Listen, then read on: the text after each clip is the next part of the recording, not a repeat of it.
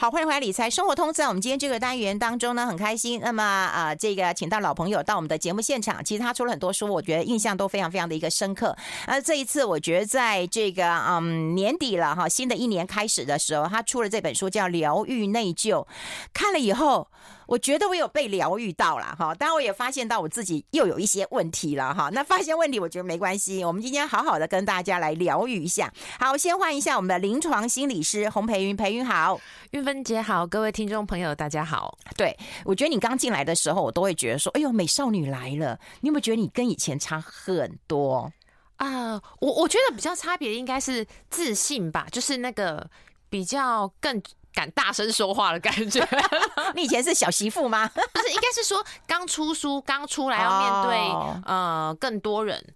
对我，我觉得这是一个学习的过程吧。因为以前你做做心理师，我只要在呃会那个会谈室，然后一对一，然后不需要面对，嗯，哇，很多呃人，尤其是名人、公众人物，对，所以我觉得这真的是哇，就是第二人生嘛，就是整个开始学。开始要学更多的东西。哎、我也觉得你越来越呃不一样了哈。就是说，你的书能够呃提的很多的完整性，但是你在谈话的过程当中，会稍微好像看唔嘎短声，起码我看你录来录短声哦。然后脸书上的那个那个那个感受越来越强烈，我觉得很好哎、我真的觉得很好哎、我我觉得其实更其实也是更展现其实我在面对家人的那一面，嗯，因为我对我呃哥哥妈妈是其实是真的很。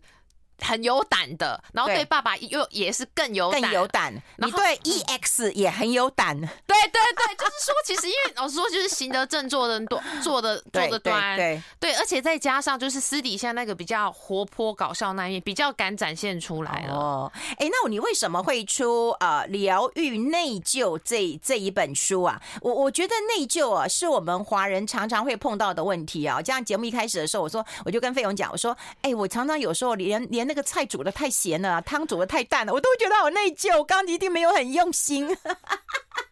那韵芬就是那种心思非常细腻跟体贴的人呢、啊。嗯，对啊，你怎么会想要出《内疚》这本书呢？疗愈内疚，哎，其实这个最初的机缘应该是两三年前，我上那个蔡诗平大哥节目，刚、嗯、好就是聊到这一个，就是一些新闻事件、名人的一些相关的那个呃的的话题，这样，然后就聊到说，其实因为当然很。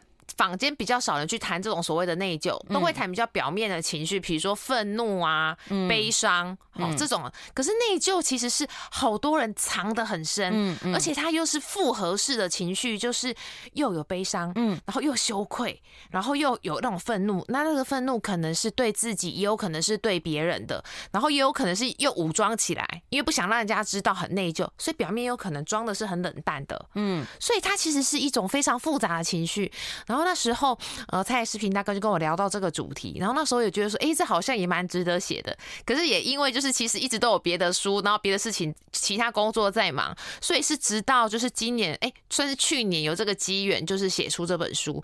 而且我觉得就像韵芬姐讲的，就是好多人真的就是那种很体贴的人，真的会好多事情就会先检讨自己，觉得啊，我做的还不够好，嗯，对，然后我我应该还可以再更棒、更仔细、更用心、更完美。可是我觉得这真的也让一个人好累，好累，好累哦。就费勇有一次还跟我讲说：“玉梅姐，你觉得我是一个好妈妈吗？”我说：“是啊。”他说：“可是我我我很少陪孩子，然后我回去给他们吃饭时间都都好晚哦，他们都很可怜。”对，我就说：“你有工作啊。”嗯，对对对对，这就是我这本书里面有提到一个非常大的一个篇幅，就是有一种内疚。其实是社会加诸的，嗯，也就是说，它是一种人工的罪恶感，人工的罪恶感。也就是说，其实你已经用心了，而且你确实是有其他重要的事在忙，所以我觉得这个人工的罪恶感也是我这本书《疗愈内疚》的一个很重要要去分享的部分。也就是说。如果今天我们不在这样的社会文化中，嗯，我们根本不需要活得这么累。嗯，也就是说，如果女性妈妈这个角色是非常鼓励，呃，你有你的工作，而且你可以发光发热，孩子你只要哎每周有用心的陪到他，嗯，他并不需要你时时随侍在身旁，然后三餐都要自己煮，还要在家接送，其实你就不需要内疚，因为大家都是这么做，然后也不会有旁人说。哎，作为一个好妈妈，怎么可以只顾着工作呢？嗯嗯，哇，我觉得好多女性哦，尤其是妈妈这个角色，就是在我们这样子的社会文化当中，嗯、那个妈妈的压力跟责任真的是无限上岗。嗯，都已经都已经是双薪家庭，然后也自己也是一个有全职工作的一个妇女，可是只要孩子一有什么状况，通常啊接到电话都还是妈妈。对啊，对啊，对啊。嗯，对，然后如果真的还有有状况，就是，哎，妈妈是怎么教的？嗯嗯哦嗯，对，然后如果今天这个这个全职工作妈妈，她又是一个。很细腻，然后很容易这样子就是产生内疚的人，哇，他一定又开始犹豫了。那我是不是要辞掉工作啊？嗯，我是不是要等到孩子几岁了，读到高中了，上了大学，我才能够回职场？嗯，不然这样子我不是好妈妈，很内疚。可是另外一边，相信大家在这个时代也知道，也有另外一股声浪叫做：怎么可以没有工作呢？对呀，有钱有尊严呐。对呀、你如果呃在家呃当家庭主妇，哇，你要伸手跟老公拿钱哦，这拿人手短啊，这样又会有人哎瞧不起你，对，真没尊严哎哎。可是我想要问一下，也就是说你在临床第一线上啊，这真的只有华人吗？就是会有特别这样的一个感受吗？我觉得，但凡是人，其实都有，嗯，就也就是说，一个人有良知，嗯，有良心，嗯，他就会去看到自己的行为可能造成了别人的不便，嗯，或者是受了伤害，嗯，所以我觉得应该是但凡人类都有，只是说华人的文化，嗯，跟这个社会，比如说刚才说的人工的罪恶感，对，会对于特定的角色有更多的要求嘛，嗯，对啊。嗯，嗯哎、欸，那内疚这个议题啊，说实在，你很难辨识，但只有自己能够辨识出来。结果能够自己会辨识的人，都是压垮了自己，然后快整整死自己了哈。待会我们来讨论一下该怎么解。我们先休息一下。I like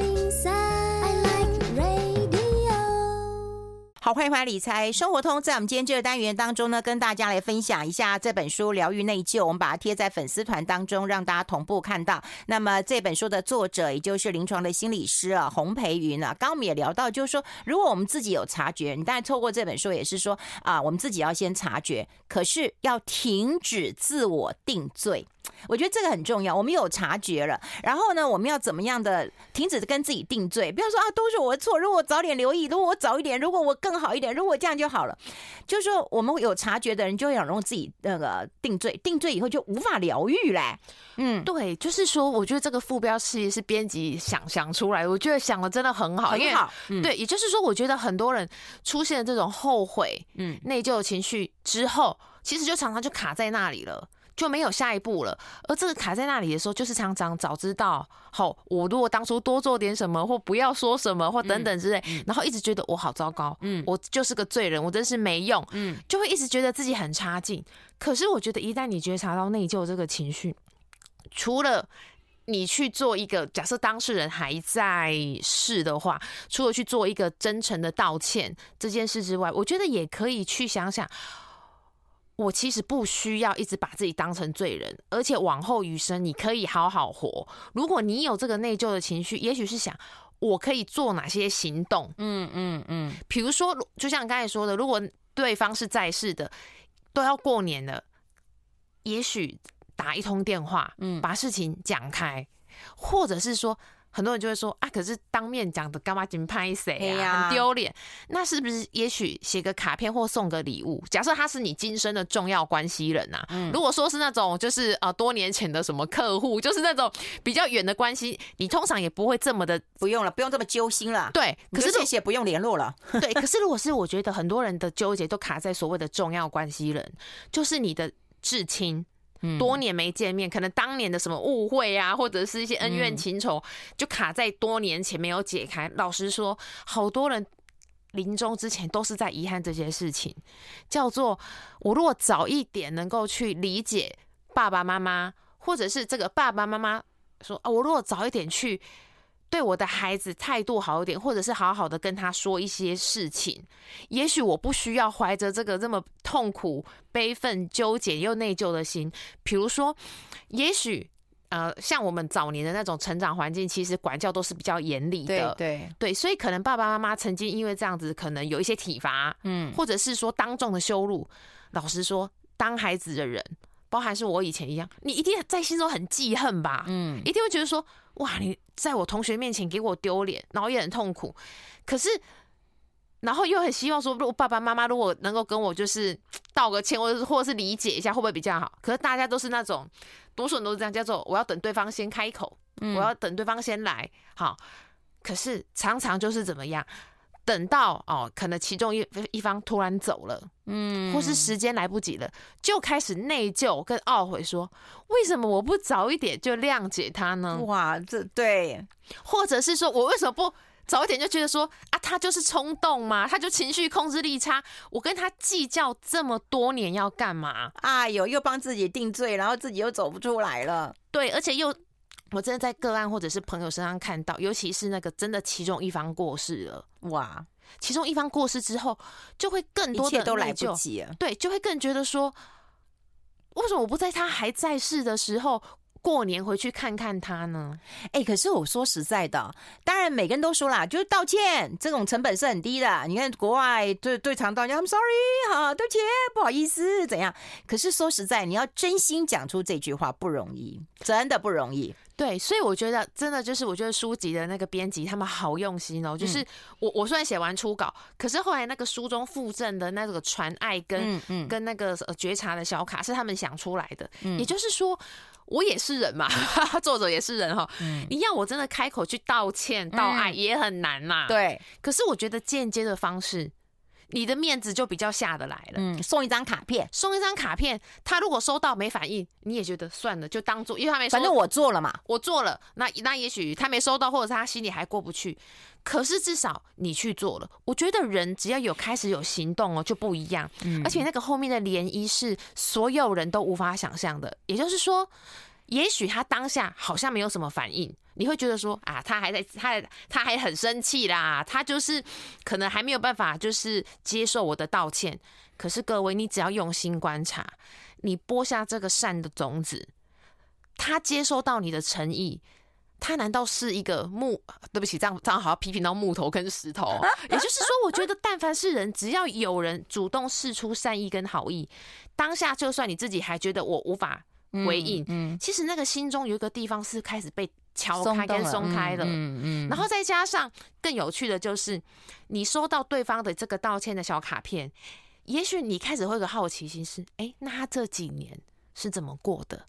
嗯，然后他旁边的亲友又是怎么去看待你们之间的这个深仇大恨？又或者是又跟你透了一些其实你以前并不知道的事？嗯，所以你就会觉得说，哎呀，其实好像真的是可以和解的。嗯，至少你说没有办法像以前变成超级好朋友啦，甚至变回呃伴侣，但至少不是仇人呐。对，不用恨他入骨啊。玉芬姐说的太好。嗯，我觉得一个人哦。今生结束之前，一旦怀恨，真的好痛苦。嗯，只要至少那个结有松开，没没再这么恨，或者是不恨了。先不要说对方，其实自己真的就出狱了耶。对耶，你讲自己出狱嘞，对，对你好像就关在那个牢房当中，因为自己很痛苦。对，因为我觉得一个人只要有痛苦、怀恨的人，嗯。只要这个心结没有解开，或者是相对解开，嗯，其实他会一直卡在过去那个牢笼出不来，叫做当年那个错跟那个恨就是这么的强烈，而只要对方不来解开，我就一直住在这里面，嗯。可是殊不知，对方他可能早就心中很后悔，只是他不来讲，因为你可以将心比心。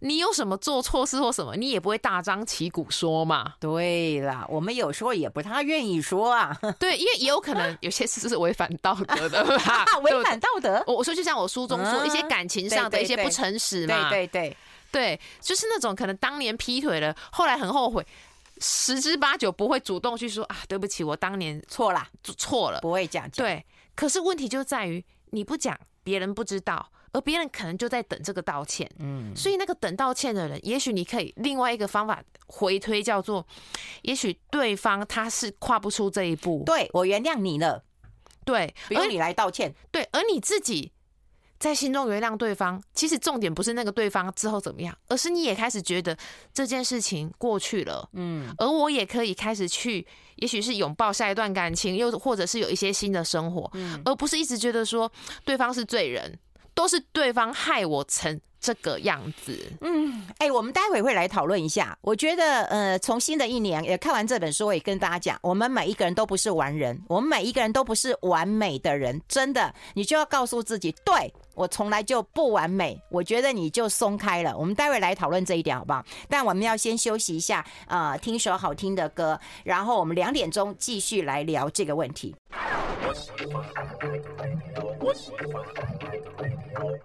好，这里是来 Radio 中国流行网，欢迎再回到理财生活通第二个小时的节目现场。我们现场的特别来宾是临床心理师洪培云呐。那我们要跟他来聊一聊，因为我们希望呃，在龙年开始的时候，我们大家一起来学，我们不要做一个完美的人。虽然我们都希望当完美女人呐、你可不可以教我们不要完美，好不好？不要苛求自己，好不好？如果再把这些罪定在我们的一个身上，我觉得压力好大，都扛不住了。嗯，我觉得不要当完美的人，除了外表上刻一直不断的追求完美，就是比如社会上标准，就是说啊，人家一定要多瘦啦，或者是多怎么样，你就来逼死我们呐、啊！你看费勇就说啊，你怎么这么瘦，身材这么好？你看不会逼死我们了？不是不是，我的意思就是说，我觉得每个人可以去做，就是说，我们就像我的书一直在讲，你要活得完整，而不是完美。所有的完整就是说，完整，你有你的特性，你有你的特色，比如说。这样我我我这样讲比较不好意思，比如说我跟运芬姐都有直爽的部分，嗯，可是如果今天我们要所谓的完美，那我们是不是要开始讲话非常的轻声细语？要哦，不然我们这么大声是不行的。对，然后再讲了，才讲一句自己就很想吐又很想笑。可是我觉得这个社会真的会常常。给我们一个所谓的完美的定义，叫做我们讲话要怎样啊、呃，走路的姿势要怎样，然后做人做事一定要达成什么标准。可是我一直觉得说，我们的完整应该是你要能够去接纳，甚至是喜欢你天生的特色。嗯，比如说直爽，我们有比较呃中性的和这种就是大啦啦的一面，我觉得超棒的啊。可是不要忘了。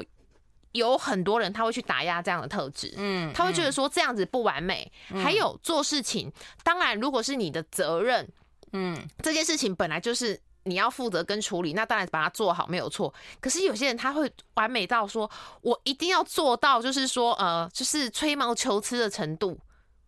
哎，对耶，我我觉得我们会把责任无限上纲。哎，对，我觉得如果说你已经。一百二十分，那已经超厉害。可是有些人觉得说不行，我要到一百五十分。嗯，好，一百八十分，我要有很多可以被倒扣的进度。那当然，我要说你有好，你有这个就是求精、求好、求变的心态很好。可是你也要去留意自己的身心有没有一些警讯。嗯嗯，也就是说，其实就像我的第二本书《微笑忧郁》就有写到说，很多人是他不知道。哎，那本书我还蛮喜欢的。对，嗯，因为你已经不，你那么追求完美，你想要一切都很棒，然后也把身边人都照顾得很好。可是你有些时候真的会。疏忽了身体告诉你一些讯号，嗯，比如说有些人像我很久很久很久以前就曾经突然急性荨麻疹，嗯嗯，就是压力太大了，哎呦，就瞬间哇，整个那个红色那个就是就是那个斑就突然整个跑出来，然后又很痒。那各位你也可以去观察，就是你有没有一些身心上的状况，因为包含说其实。当工作一结束，或者是回到家，其实你一个人的时候，你会觉得好累、好疲惫。有啊，去年我有空快死了。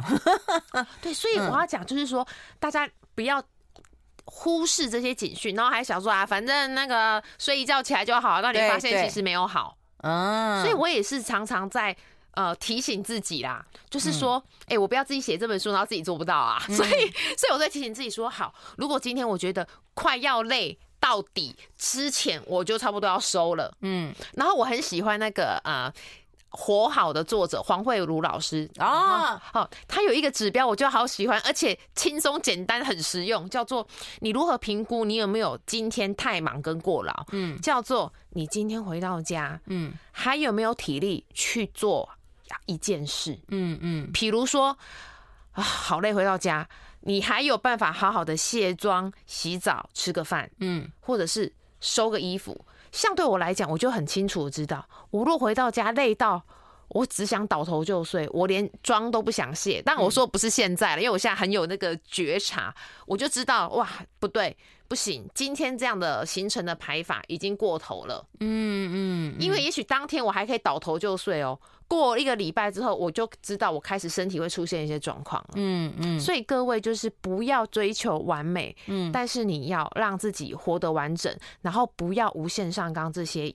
自我要求，嗯，跟责任，哎、欸，那另外就是说，我们每一个人大概，嗯，多多少少啦，哈，就是属于那种比较体贴型的人，大部分啦，其实，呃，嗯，就是我至少我身边的人呢，就是比较体贴型的。那女性的会比较多，但有些男性也比较体贴型的。可是我觉得，越体贴型的人，就愿意顾虑的越多。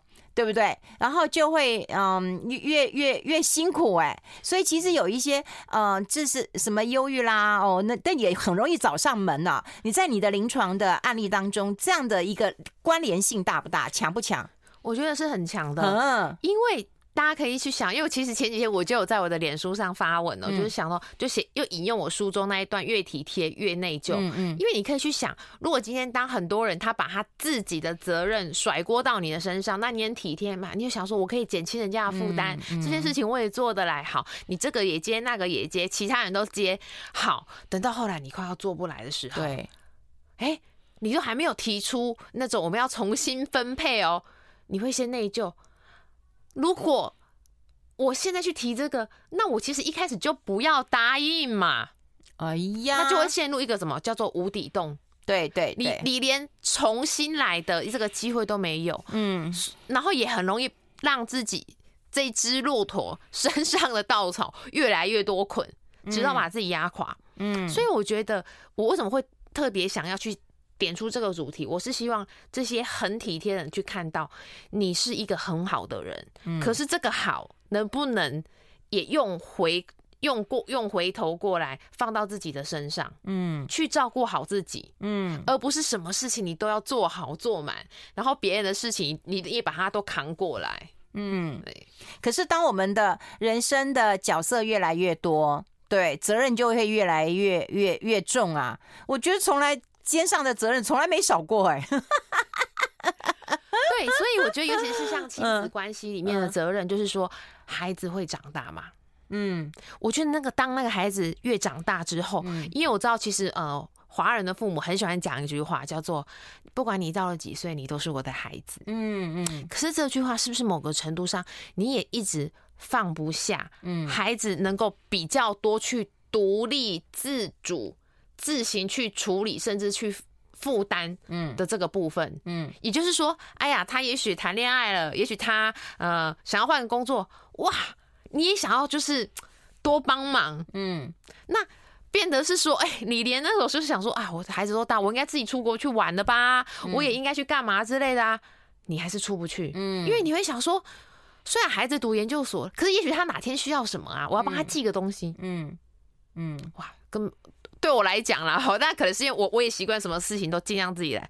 我也想说，这种事情我怎么可能麻烦我妈呢？对，我如果真的没有办法，要么就是我想办法回去拿，对吧？花这个钱怎么会一天到晚去麻烦呢？麻烦说，因为他是我的爸爸或妈妈，他就必须帮我做什么？我觉得某个程度上，那种适度的，我说适度啦，好像叫做那种狠心是有智慧的狠心哦。你也是让。对方有机会去成长，嗯，而不是说好像自己随时得在那边 stand by 当他的救生活一切的救兵，嗯，对，这个很重要。而且我觉得这本书当中其实有提到一些快要过年了，过年之后你就开始碰到一些啊、呃、家庭家族的一些事情了哈。那有时候其实你很想帮忙啊，你也很想要去呃努力做一些和解，可是有一些事情我觉得呃洪培云讲的很对哦，就是说。